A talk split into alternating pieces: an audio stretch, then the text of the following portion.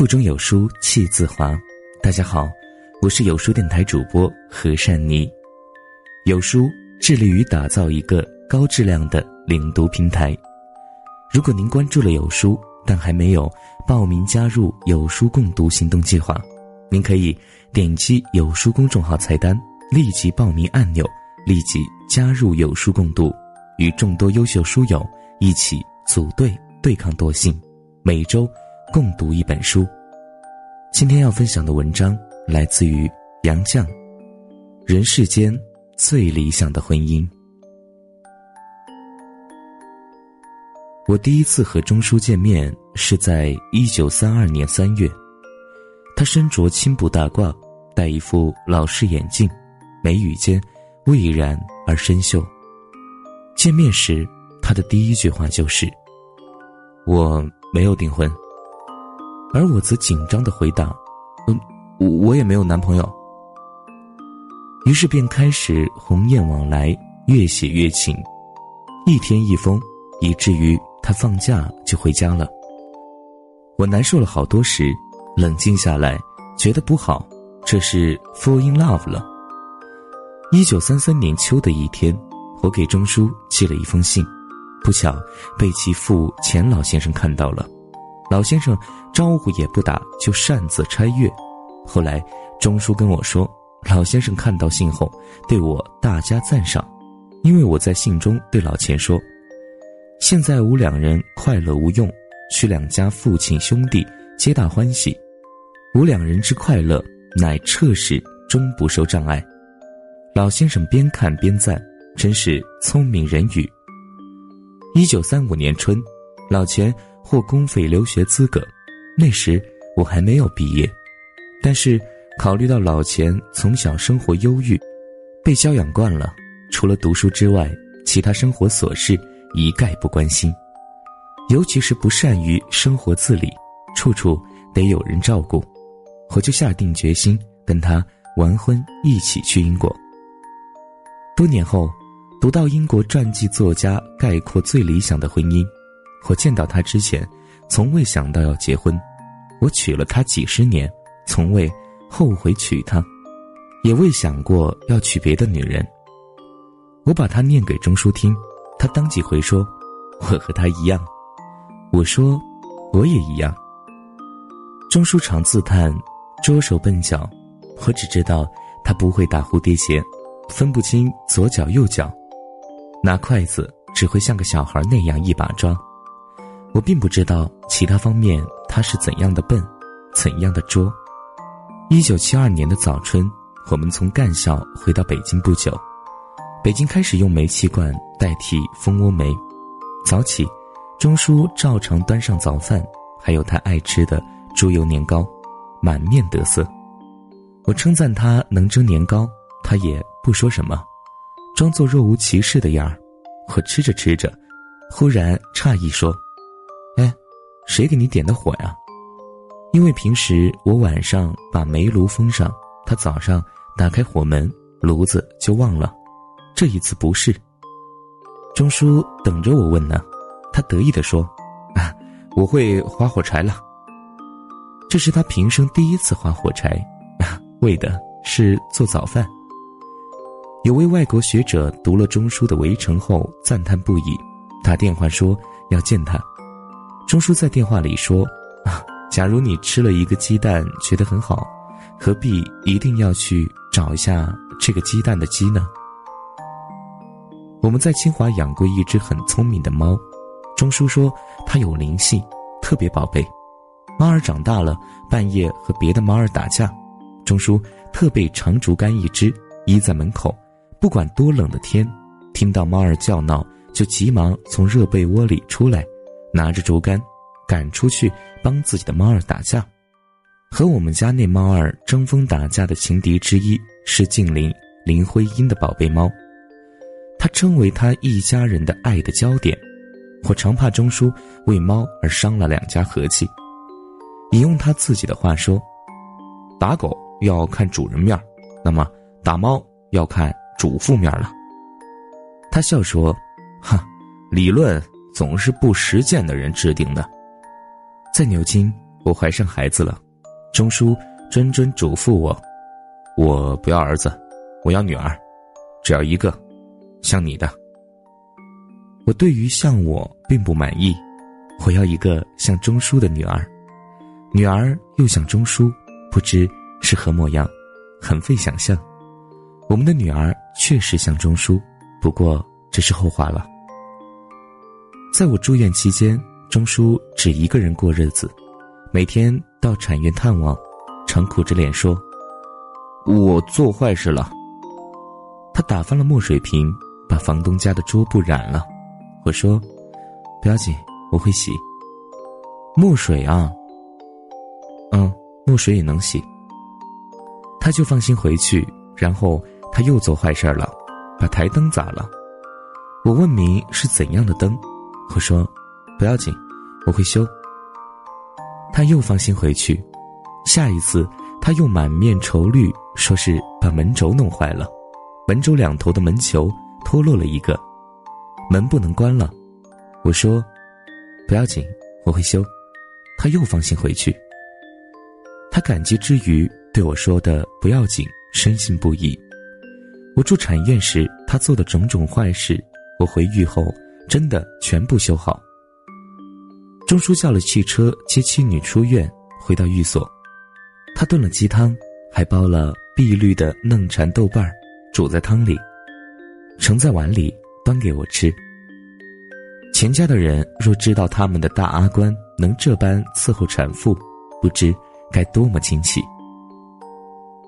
钟叔曾逗阿元玩，说围城里有个丑孩子，就是他。阿元信以为真。却也并不计较。他写了一个开头的白盒心里有个女孩子穿着一件紫红毛衣。钟叔告诉阿元，那是最讨厌的孩子，也就是他。阿元大上心事，怕爸爸冤枉他，每天找他的稿子偷看。钟叔就把稿子每天换个地方藏起来，一个藏，一个找，成了捉迷藏式的游戏。后来连我都不知道。稿子藏到哪里去了？每天临睡前，钟叔都在阿元被窝里埋置地雷，埋的一层深入一层，把大大小小的各种玩具、镜子、刷子，甚至砚台或大把的毛笔都埋进去。等女儿惊叫，他就得意大乐。女儿临睡必定小心搜查一遍，把被里的东西一一取出。钟叔恨不得把扫帚、簸箕都塞入女儿被窝，博取一遭意外的胜利。这种玩意儿天天玩也没多大意思，可是钟叔百玩不厌。钟叔曾经很认真的跟我说：“假如我们再生一个孩子，说不定比阿元好，我们就要喜欢那个孩子了。那我们怎么对得起阿元呢？”提倡一对父母生一个孩子的理论。还从未讲到父母为了用情专一而只生一个。我们在牛津时，钟书午睡，我临贴，可是一个人写写字困上来，便睡着了。他醒来见我睡了，就饱蘸浓墨，想给我画个花脸，可是他刚落笔，我就醒了。他没想到我的脸皮比宣纸还吃墨，洗尽墨痕，脸皮像纸一样。快洗破了，以后他不再恶作剧，只给我画了一幅肖像，上面再添上眼镜和胡子，聊以过瘾。回国后，他暑假回上海，大热天，女儿熟睡，女儿还是娃娃呢。他在她肚子上画一个大脸，挨他母亲一顿训斥，他不敢再画。人间不会有单纯的快乐，快乐。总夹带着烦恼和忧虑，人间也没有永远。我们一生坎坷，暮年才有了一个可以安顿的居处。但老病相催，我们在人生道路上已走到尽头了。一九九七年，阿元去世；一九九八年岁末，钟叔去世，我三人就此失散了，就这么轻易失散了。世间好物不坚牢。彩云易散琉璃脆，现在只剩下我一人。我清醒的看到以前当做我们家的寓所，只是旅途上的客栈而已。家在哪里，我不知道，我还在寻觅归途。我是在父亲的引导下开始迷恋读书的，无论是中英文都拿来啃，慢慢的读书成了我最大的爱好。一次，父亲问我：“阿季，三天不让你看书，你怎么样？”我说：“不好过。”一个星期不让你看呢，我答：“一个星期都白活了。”我和谁都不争，和谁争我都不屑。我爱大自然，其次就是艺术。我双手烤着生命之火取暖，火萎了，我也准备走了。我早年翻译英国诗人兰德的诗句。中书病中，我只求比他多活一年。照顾人男不如女，我尽力保养自己，征求夫在先，妻在后，错了次序就糟糕了。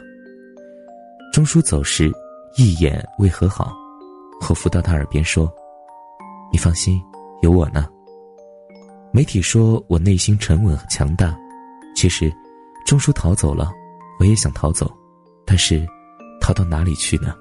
我压根儿不能逃，得留在人世间，打扫现场，尽我应尽的责任。我今年一百岁，已经走到了人生的边缘。我无法确知自己还能走多远。寿命是不由自主的，但我很清楚，我快回家了。我得洗净这一百年沾染的污垢回家。我没有登泰山而小天下之感，只在自己的小天地里过着平静的生活。细想至此，我心静如水。我该平和的迎接每一天，准备回家。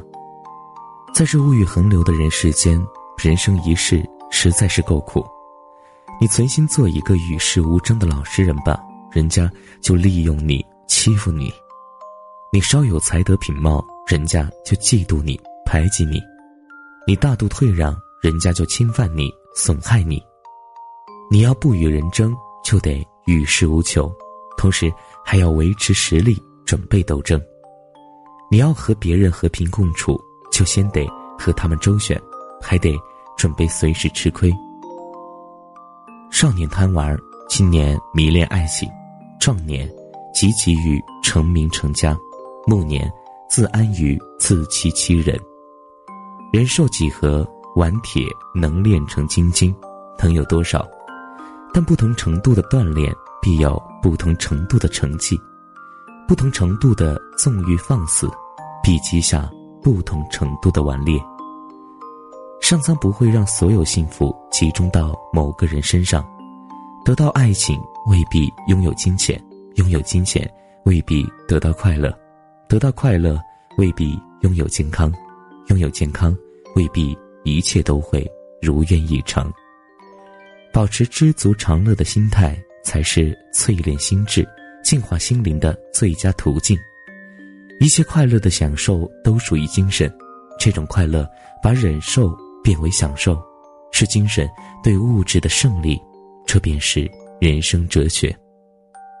一个人经过不同程度的锻炼，就获得不同程度的修养，不同程度的效益。好比香料，捣得愈碎，磨得愈细，香得愈浓烈。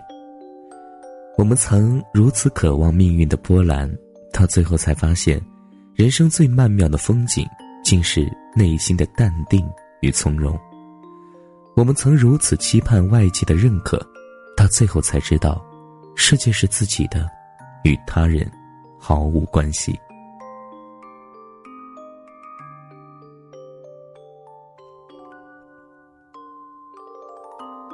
本周共读人性的弱点，下周共读自控力。